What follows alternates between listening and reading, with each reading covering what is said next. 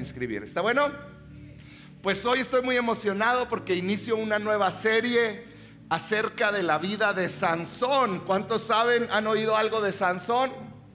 Sí, la gran mayoría. ¿Por qué no oramos? Van a ser cuatro semanas que vamos a estar hablando de este personaje, a ver qué nos enseña Dios por medio de la vida de Sansón. Padre, te entregamos este tiempo en tu palabra.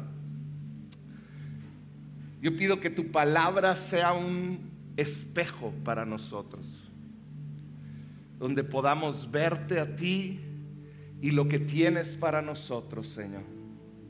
Que podamos ser transformados por ella en el nombre de Jesús. Amén y amén. ¿Qué es lo que hace a un hombre fuerte? ¿Qué es?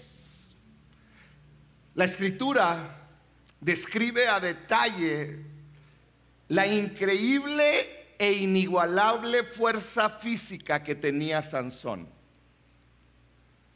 Nos da ejemplos crudos acerca de la fuerza física que tenía este hombre llamado Sansón.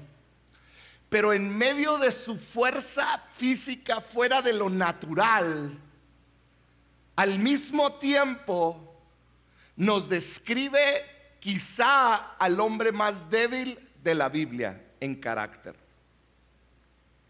Es una dicotomía. Esa palabra es dominguera, perdón, la usé en miércoles. Pero es esto que pareciera que se contradice porque siendo el hombre más fuerte era el hombre más débil. ¿Qué es lo que hace a un hombre fuerte. ¿Será la fortaleza física? ¿O la fortaleza emocional? ¿O la fuerza moral? ¿O la fuerza espiritual? ¿Qué es lo que hace a un hombre fuerte? Desde pequeños, ¿cuántos aquí tienen hijos? Si tú tienes hijos, tú sabes que desde pequeñitos ahí los ves corriendo sin camiseta y luego los ves que llegan y te dicen, mira papá, ya estoy más fuerte y ahí estás tú de mentiroso, ¿verdad? Sí, oh, oh, estás bien fuerte. Porque uno de los sueños de los varones es ser fuerte. Tú te imaginas siendo fuerte. Mira, papá, qué fuerte estoy. Hoy en día vivimos en una sociedad donde tanto hombres y como mujeres queremos reflejar al mundo que somos fuertes. La gran pregunta es, ¿cuál es esa fortaleza que realmente nos hace fuertes? ¿Cuándo es que verdaderamente yo soy fuerte? Porque para muchos pudiera ser el ámbito físico, la fortaleza. Hoy vamos a ver la historia de Sansón. La historia de Sansón se encuentra en el libro de jueces capítulos 13 al 16. Ahí nos cuenta toda la historia de este juez llamado Sansón. Y te quiero platicar un poquito del contexto para que puedas entender en qué momento estamos. El libro de los jueces nos, nos muestra un ciclo repetitivo en la vida del pueblo de Israel. Israel siendo este pueblo llamado el pueblo de Dios, entra en este ciclo repetitivo, si me ponen la siguiente imagen. Y empieza en la parte de arriba, empieza con un Israel que sirve a Dios. Y ahí tenemos a este pueblo que está sirviendo y agradando a Dios, pero de repente Israel cae en pecado, en pecado y en idolatría y empiezas a ver la caída y luego después de que el pueblo cae en pecado, empieza a buscar otros ídolos, ves el ciclo y sigue avanzando y de repente llega otro, otro, otro, otro pueblo más grande o más chico, pero los esclaviza. Y de repente vemos que el pueblo está esclavizado. Y luego de repente Israel ora a Dios y le dice, oh Dios, ayúdanos, se arrepiente. Dios lo que hace es que levanta un juez. En aquel tiempo Israel era de los únicos pueblos que no tenía reyes, pero Dios mandaba jueces. Y Dios manda a un juez, mandó a doce a lo largo de todo el libro de jueces, manda a un juez para que gobierne, para que arregle las cosas de parte de Dios. Dios levanta el juez y de repente ya Israel es liberado, porque Dios mandó a ese gobernador que los ayuda a salir de este ciclo donde estaban. Y cuando son liberados, Israel sirve a Dios. ¿No te parece similar a la vida de alguno de nosotros? 300 años vivieron el pueblo de Israel este ciclo. Dios mandó 12 jueces para rescatar a Israel en esos 300 años. El más famoso de esos jueces es llamado Sansón. A Sansón Dios le da un llamado divino para rescatar a la nación de Israel. En ese momento, pónganme de nuevo el, el ciclo, Israel está esclavizado por los filisteos, esos filisteos. Está esclavizado por el pueblo filisteo y el pueblo de Dios comienza a orar por ayuda. Se acuerdan de que tienen a un Dios que los ayuda. Y Dios manda a este juez llamado Sansón. Cuando Dios levanta a Sansón, los filisteos tenían aproximadamente 40 años esclavizando a Israel. 40 años bajo esclavitud y levanta a este juez Sansón para liberar a Israel. Ahora, ¿qué es lo primero que se te viene a la mente cuando hablas de Sansón? ¿Quién me ayuda? La fuerza, ¿verdad? Sansón tenía una característica y es que era muy fuerte. Y a veces cuando pensamos en alguien muy fuerte nos imaginamos a alguien más o menos así. Y yo me acuerdo en la escuela dominical y cuando me daban las clases de todo esto en la iglesia, yo me de niño, ¿cómo te imaginas a Sansón? Porque te hablan de un hombre fuerte. Entonces o dices, o es el pastor o es algo así. O sea, el pastor de cuando yo era niño, no el de ahorita. No, no sé. Pero ¿a poco no es cierto que a veces pensamos que Sansón era un hombre así, con unos brazotes? Y, honestamente eh, yo no lo creo. Porque ya quítenlo, porque las mujeres, ya, ya basta. Me están comparando. La risa es la que cala, ¿eh? Te soy honesto, yo creo que Sansón se parecía más a mí.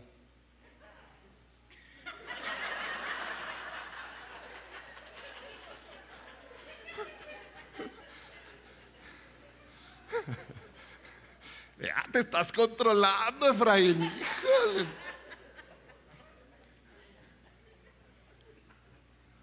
Común y corriente, con pancita, disimulada así con la playera negra. Pero si tú te fijas, yo no creo que haya sido un hombre como ese que estaba ahí, yo creo que era alguien normal, porque la gente se asombraba de la fuerza. Si hubiera sido un hombre súper musculoso y grandotote, yo creo que muchos hubieran dicho, no, es que hace, puede partir a un león en dos porque es muy fuerte. Pero honestamente yo creo que era alguien como yo. Normal.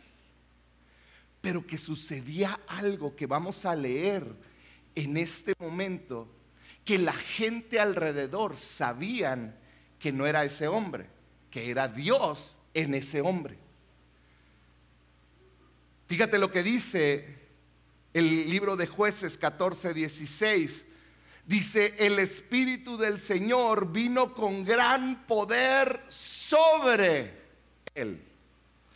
Espíritu del Señor venía sobre la vida de Sansón y Sansón de repente tenía una fuerza descomunal que no venía de él, venía de parte de Dios y él podía hacer grandes cosas. En otras palabras, Sansón no estaba fuerte porque hacía crossfit o porque iba al gimnasio. Sansón tenía fuerza porque el Espíritu de Dios venía sobre él y le daba poder. Ahora, ¿me permites decirte algo entre paréntesis? ¿Sabías que ese mismo Espíritu de Dios que venía sobre Sansón y le daba fuerza, mora, vive dentro de ti? El mismo Espíritu dice la Biblia que levantó a Cristo de los muertos, está viviendo dentro de ti. Y yo, yo, espero que puedas empezar a entender esto que te estoy hablando, porque tú tienes acceso morando dentro de ti a ese mismo poder. Leíamos el domingo porque en, Hechos 1.8 dice, recibirán poder cuando venga sobre ustedes el Espíritu Santo. Y en Hechos 2 vimos que se cumplió la palabra, ese poder, nosotros que somos hijos de Dios lo hemos recibido, es el mismo Espíritu. Aquel que venía sobre Sansón y posaba temporalmente sobre de él, vive dentro de ti. Es el mismo, es el mismo. Así que Dios tiene la capacidad de usarte para que tú puedas también lograr grandes cosas. Pero honestamente muchas veces no nos sentimos así. Tendemos a sentirnos débiles, vulnerables. Y muchas veces la razón es que permitimos cosas que nos debilitan, justo como Sansón. Yo creo que la vida de Sansón nos va a abrir los ojos a muchas cosas que yo espero y podamos entender y abrazar. Pregunta, ¿qué debilitó a Sansón? Jorge, ¿qué fue lo que debilitó a Sansón? ¿Qué nos enseñaron en escuela dominical? ¿Cómo perdió su fuerza Sansón? Le cortaron el cabello. Vamos a hablar un poquito de eso. Sansón siendo teniendo este llamado divino de parte de Dios para libertar a Israel de los filisteos, él hizo lo que se llama un voto nazareno.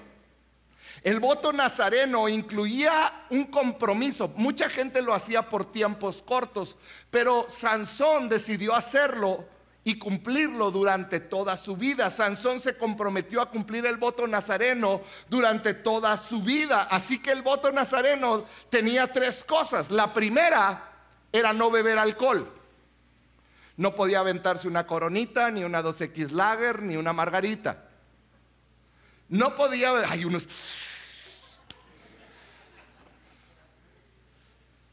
Segunda cosa que no podía hacer es no podía tocar cosas que estuvieran ya muertas. Si estaba muerto un animal, él no podía tocarlo. Y lo, número, lo tercero, que es en lo que nos enfocamos, es no podía cortarse el cabello. Ahora, muchos crecimos creyendo que lo que hizo perder a Sansón su fuerza fue que le cortaron el cabello, pero la realidad es que no así el que le cortaran el cabello tan solo fue la cereza en el pastel de decisiones que Sansón tomó a lo largo de toda su vida. ¿Se imaginan si fuera el pelo lo que nos diera poder? Yo estaría en graves problemas. Raciel no estaría con nosotros ahorita si así fuera o llegaría arrastrándose. El cabello no era, me la debías, ni modo. Lo que llevó a Sansón a perder su fuerza no fue la pérdida de cabello, sino su falta de dominio propio. Y durante los siguientes minutos yo te quiero hablar de eso. Porque Sansón fue un hombre increíblemente fuerte, con un débil dominio propio. Y yo creo que tú has conocido a hombres así. Yo creo que todos conocemos hombres fuertes en algunas áreas de sus vidas, pero con un terrible dominio propio. Hombres con una increíble capacidad en su trabajo, llegan a niveles altísimos en, sus empresas. con, el, con liderazgo, con, con, con iniciativa, pero son incapaces de ser hombres de una sola mujer. Son incapaces de ser fieles a una mujer, gente que puede guiar a cientos de personas en su trabajo, pero llega a casa y no puede dirigir a dos hijos. Hombres que padecieran o mujeres que parecieran fuertes en algunas áreas y tú los ves como brillan, pero en los lugares más importantes con una falta de dominio propio. Mujeres que Dios les ha dado belleza, talento, tantas cosas, pero con la debilidad de siempre caer con la misma clase de hombres que les hacen daño. El hombre o la mujer más fuerte de esta tierra se convierte en la más débil si no tiene dominio propio. Entonces, hoy quiero hablarte de tres actitudes que vemos en Sansón que van a provocar que alguien fuerte se vuelva débil. La primera es la actitud de lo quiero. Es que yo lo quiero y le vamos a llamar lujuria. Porque en la vida de Sansón así fue, pero es el anhelo de algo que no me pertenece, pero yo me emberrincho y yo lo quiero. La segunda actitud es la de lo merezco. Es que yo me lo merezco, es arrogancia, es decir, es que yo lo merezco. ¿Por qué no? La tercera actitud es yo puedo controlarlo. A mí no me va a hacer daño. Yo tengo control, yo, yo puedo con esto, que se llama orgullo. Y yo te quiero mostrar en la vida de Sansón cómo estas tres cosas lo convirtieron, y no el cabello, de ser un hombre fuerte a ser un débil. Jueces capítulo 14. Dice así, cierto día estando Sansón en Tibna, se vio atraído por una mujer filistea. Primer lugar, él sabía, Sansón sabía que no debería de estar en Tibna, porque era una ciudad filistea. ¿Qué hace un juez de Israel en tierra filistea? Él sabía que no podía estar ahí, era territorio enemigo. Y claro, ahí vio a la señorita filistea más guapa de toda la ciudad. Y dice, y le gustó, se vio atraído por una mujer filistea. Siguiente versículo dice, cuando él volvió, le dijo a sus padres, he visto, di conmigo visto, he visto en Timnat a una joven filistea. Y fíjate lo, lo que le dijo a sus papás. Pídanla para que sea mi esposa.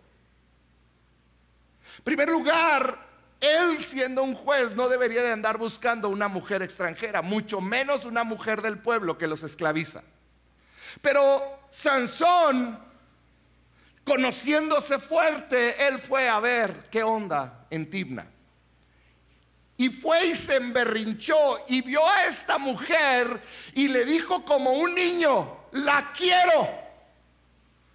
Yo quiero a esa mujer, yo la quiero. Y si lees el versículo 4, los papás comienzan a tratar de disuadirlo y decirle, no, hijo, es que es incorrecto, es que tú no debes de tenerla. Mira, busca entre las israelitas a una que te guste. Pero él dijo, versículo 3, Salomón, Sansón, perdón, le respondió a su padre, pídeme a esa, que esa es la que a mí me gusta. Él dijo, no me importa lo que la gente espera de mí, no me importa lo que vayan a hablar, no me importan las consecuencias. A mí me gusta. Si puedes ver el primero clarísimo, lo quiero. Es que eso lo quiero yo, a mí me gusta, no me importa nada más, no me importa lo que piensen, lo que hablen, no me importa nada. Hoy vivimos en un tiempo donde nuestra cultura nos sumerge en este tipo de actitudes, donde tú quieres algo y lo tienes que tener, económico, físico. Hoy está tan de moda Y lo están haciendo de moda el tener experiencias sexuales con el mismo sexo o de diferentes maneras. ¿Por qué? Porque yo lo quiero. Lo vi y lo quiero. Lo quiero. En una ocasión estaba en, una, en una, fila de, un banco, no sé qué era, y estaban hablando dos mujeres, dos señoritas atrás, y una le estaba diciendo, es que me gusta uno casado, y estaban hablando, y uno así en el chisme, ¿verdad? Dije que no llegue y no me toque a mí. Y el consejo final de la muchacha hacia la otra fue, si tú te sientes bien, hazlo porque va a ser bueno para ti. Y yo quería voltear y decirle, no, no lo haga, pero me iba a ver muy chismoso. No que no lo fuera, pero... ¿Será que a veces nosotros vivimos así? Estilos de vida donde nos justificamos cómo vivimos y las decisiones que tomamos y decimos es que, pues yo lo quiero. Donde nos convencemos de que algo no está tan mal porque nos gusta aunque sabemos que para Dios no está bien. ¿Será que a veces nos hacemos un coco wash nosotros y decimos, es que no está tan mal, si lo ves bien de este lado, como que hasta lo puedo acomodar con un versículo? Es que es que yugo desigual no está tan mal. Es que el hacer esto o hacer aquello, es que el endeudarme, es que el obtener, es que el irme a comer con esta señorita solos. No está tan mal porque vamos a platicar cosas del trabajo. Es que mandar un mensaje no está tan mal. O sea, yo no le voy a poner nada clavado. Ah, es que yo sé que está casado, pero no pasa nada porque nomás le estoy pidiendo un consejo. ¿Será que a veces nos convencemos a nosotros mismos? ¿Qué haces cuando lo que está bien para ti no está bien a los ojos de Dios? ¿Cuál es tu primera reacción? ¿Tratar de encontrarle un camino? Te lo voy a poner en otras palabras que van a aparecer ahí. ¿Qué haces cuando tu cuerpo quiere algo que tú sabes que está mal? Y no voy a entrar a detalles, no se asusten, pero pudiera. ¿Qué haces cuando tu cuerpo te dice, dame esa sustancia? Nomás es para los nervios. ¿Qué haces cuando tu cuerpo te pide una relación o una satisfacción inmediata? ¿Qué haces? ¿Qué si lo que hoy sientes te lleva a hacer algo que te vas a arrepentir mañana?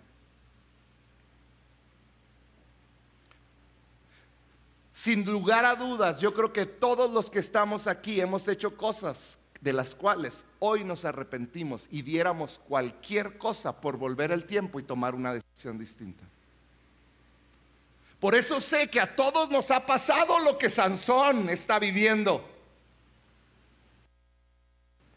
Porque si constantemente nos vence el yo lo quiero así, más adelante voy a tener que vivir con el me arrepiento, con el por qué lo hice. Sansón claramente tuvo esta primera actitud de decir lo quiero y lo quiero ya y empezó a hacer berrinche como a veces hacemos berrinche nosotros. Siguiente versículo, versículo 5. Dice así que Sansón descendió a Tibnat junto con sus padres, o sea, se llevó a no sé si los iba cargando así. Dice, bajó con sus padres. Dice, de repente, di conmigo, de repente. Al llegar a los viñedos de Timnat, un rugiente cachorro de león le salió al encuentro. Pero el espíritu del Señor vino con poder sobre Sansón, quien a mano limpia despedazó al león como quien despedaza un cabrito. Tampoco sé cómo se despedaza un cabrito, pero yo creo ellos sabían. ¿Te puedes imaginar si a mí me pasaba eso? Cada prédica, no, pues como la vez que se me atravesó el león y con mis manos lo partí en dos. Sería algo que constantemente yo les estuviera diciendo, no, como aquella vez que partí un león en dos. Hoy les voy a platicar una historia de cómo partí un león en dos. Pero Sansón no le contó a sus padres lo que había hecho. Porque Sansón no le dijo a nadie. Dice, luego fue y habló con la mujer que le gustaba como adolescente. Pasado algún tiempo, cuando regresó para casarse con ella, pasan unos días, regresa ya para casarse con ella y se acuerda que había dejado un cuerpo de un león. Dice, se apartó del camino para ver al león muerto. Y vio que había en su cadáver, en su qué? ¿Cuál era la segunda ley del nazareo, del nazareno? No tocar animales muertos. Dice, se acercó a su cadáver para mirar al león muerto y vio que había en su cadáver un enjambre de abejas y un panal de... Ah, caray, ¿no te parece raro? En un cuerpo pudriéndose de un animal muerto de repente hay un panal de miel. Y todos decimos, guácala, como nuestra hermana. ¿No es eso lo que hace Satanás? Nos presenta algo muerto que nos va a hacer daño y nos va a destruir, pero le pone poquita miel arriba. Para que te parezca, ah, miel. Y luego nos engañamos. No, pero no es un, no, pero no, no lo voy a tocar mucho. Nomás en lo que agarro lo que me trae satisfacción, placer. La segunda actitud fue a Sansón se le antojó la miel y dijo, yo maté a ese león, lo merezco, merezco la miel. Él tenía este sentir de lo quiero y lo merezco, lo merezco todo. Todo lo que venga a mí lo merezco porque soy muy fuerte. Pero él se le olvidaba que su fuerza no era de él, venía del Espíritu de Dios. Porque Satanás siempre cubre parcialmente lo muerto con algo dulce para atraernos. No, mira, si tienes relaciones sexuales con esa señorita, va a ser dulce es lo que siempre has querido, no te va a pasar nada. Y luego trae muerte al matrimonio, la relación con los hijos. No es que el involucrarte en este negocio es dulce porque vas a tener el dinero que siempre has querido. Y luego trae muerte, cárcel, tomó con las manos un poco de miel y comió mientras proseguía su camino. Cuando se reunió con sus padres les ofreció miel y también ellos comieron miel que estaba sobre un muerto, que tenía toxinas, que contaminó también a sus padres. Pero no les dijo que la había sacado de un cadáver de león. La gran pregunta que me hago es, ¿quién está tan tonto, perdóname la palabra, como para traicionar a Dios por un poco de miel? Y la respuesta que me dio el Espíritu Santo es tú, Jorge. ¿No es cierto que a veces por un poco de miel terminamos traicionando todo lo que Dios puso en nuestras manos? Lo hacemos todo el tiempo. Es que nomás volteé rápido, nomás veo unas pocas fotos. Solo va a ser una vez, al cabo nadie me ve. Es que solo vamos a ir a comer, no va a pasar nada más. Y por un poco de miel terminamos sacrificando todo lo valioso en nuestra vida. Y dañando a lo más valioso que tenemos alrededor. Salomón dañó a sus padres. Es que lo quiero y lo merezco. Versículo 10. Después de eso, su padre fue a ver a la mujer. Ahí Sansón ofreció un banquete, como era costumbre entre los jóvenes. Y tú dices, no pasa nada, ofreció un banquete. La palabra banquete en el hebreo original es la palabra mishte, que quiere decir lo siguiente, es un banquete o fiesta para beber alcohol.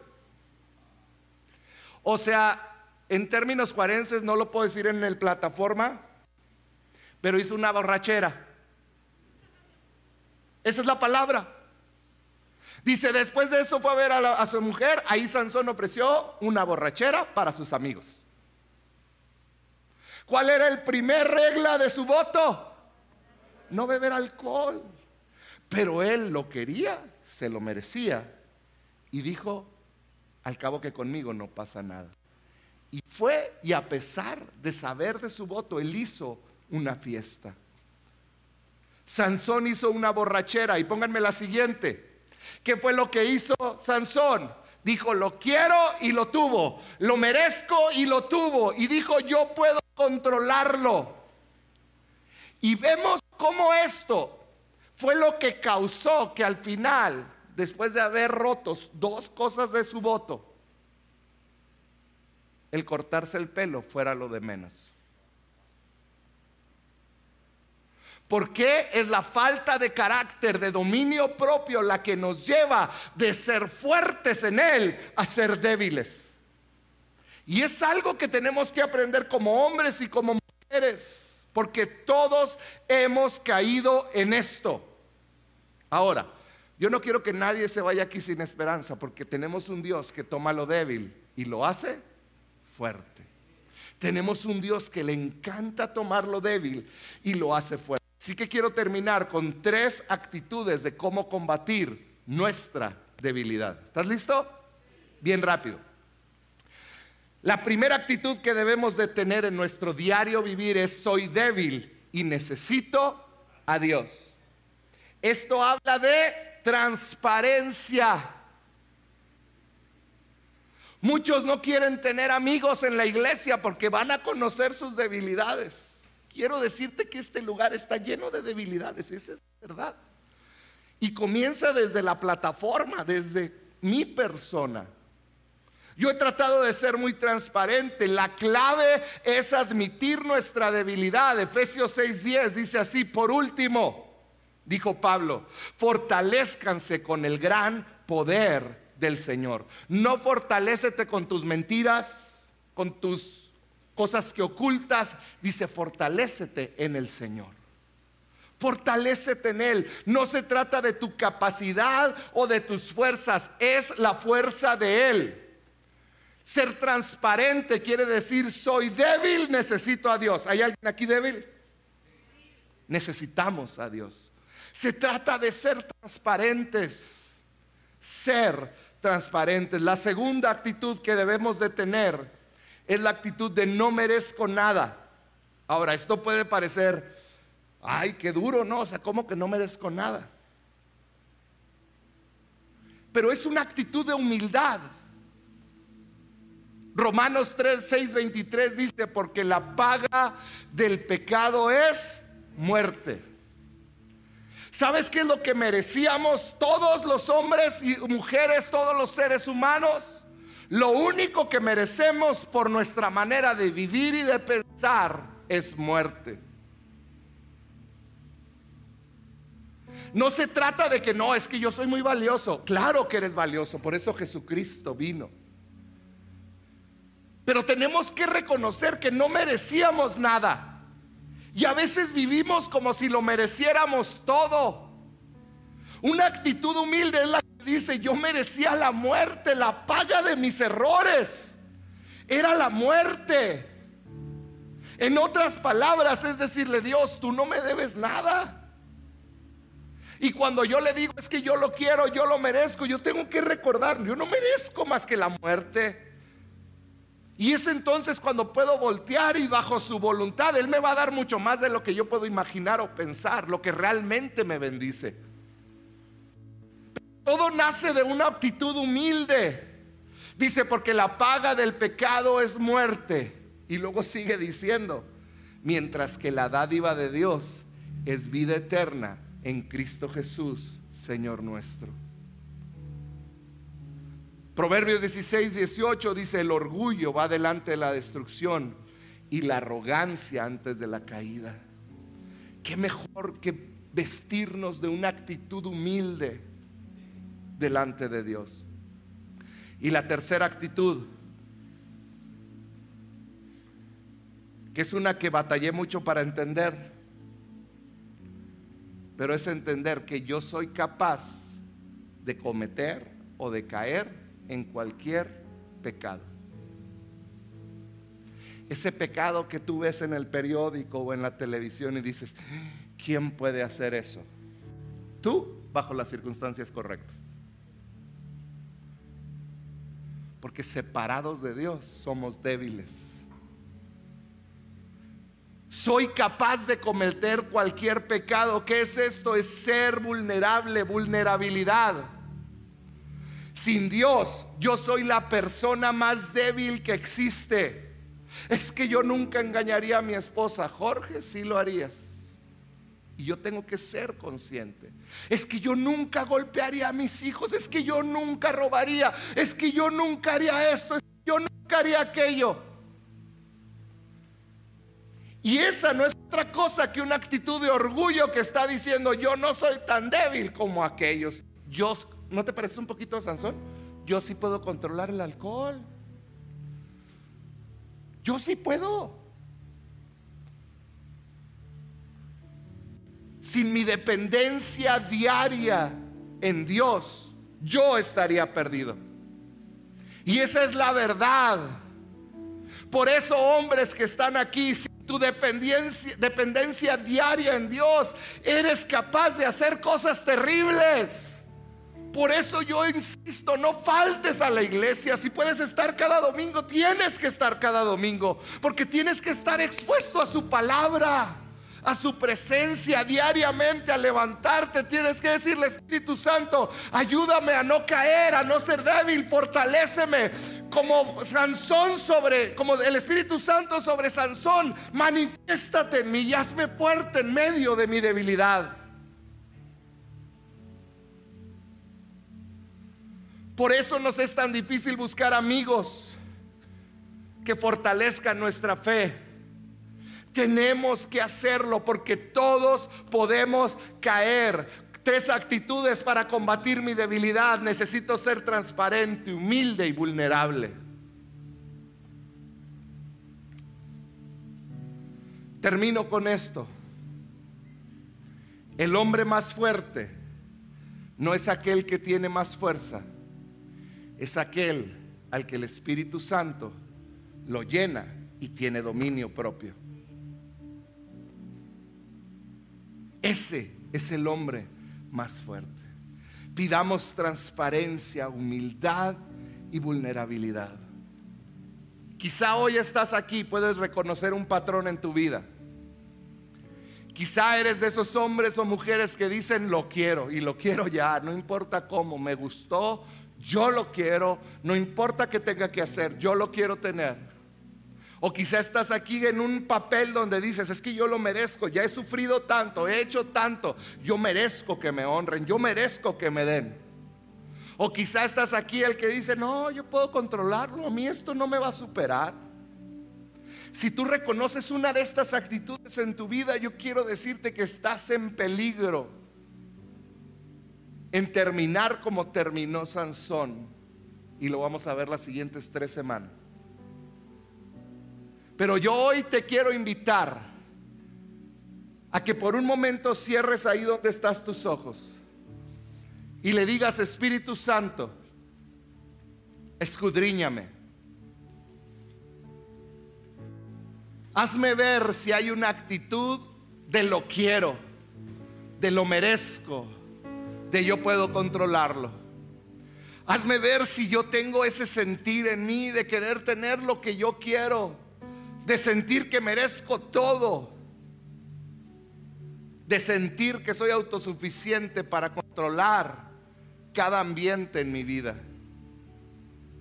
Y si tú estás en uno de estos, si tú hoy reconoces que has, que estás batallando con una de estas áreas, ahorita ahí donde estás, entrégasela al Señor.